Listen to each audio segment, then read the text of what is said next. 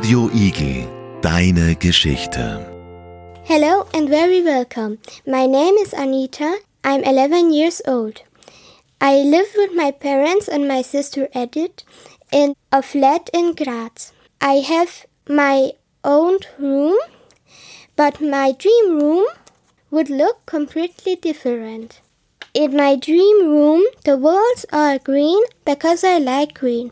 I have got a wooden floor. In my dream room, there is also a soft rug on the floor. Next to the windows, there is a white desk. In front of the desk, there is a chair.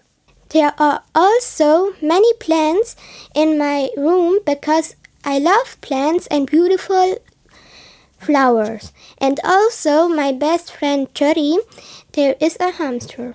And on one wall, there are butterflies painted on it. I have curtains in my room and a big and a big cozy bed. The curtains are colorful, and the bed is white and very soft. In my dream room, I have a shoe cabinet because I have many shoes and a big mirror above it. And last but not least, I have many beautiful pictures on the walls. Radio Igel. Radio Igel, deine Geschichte.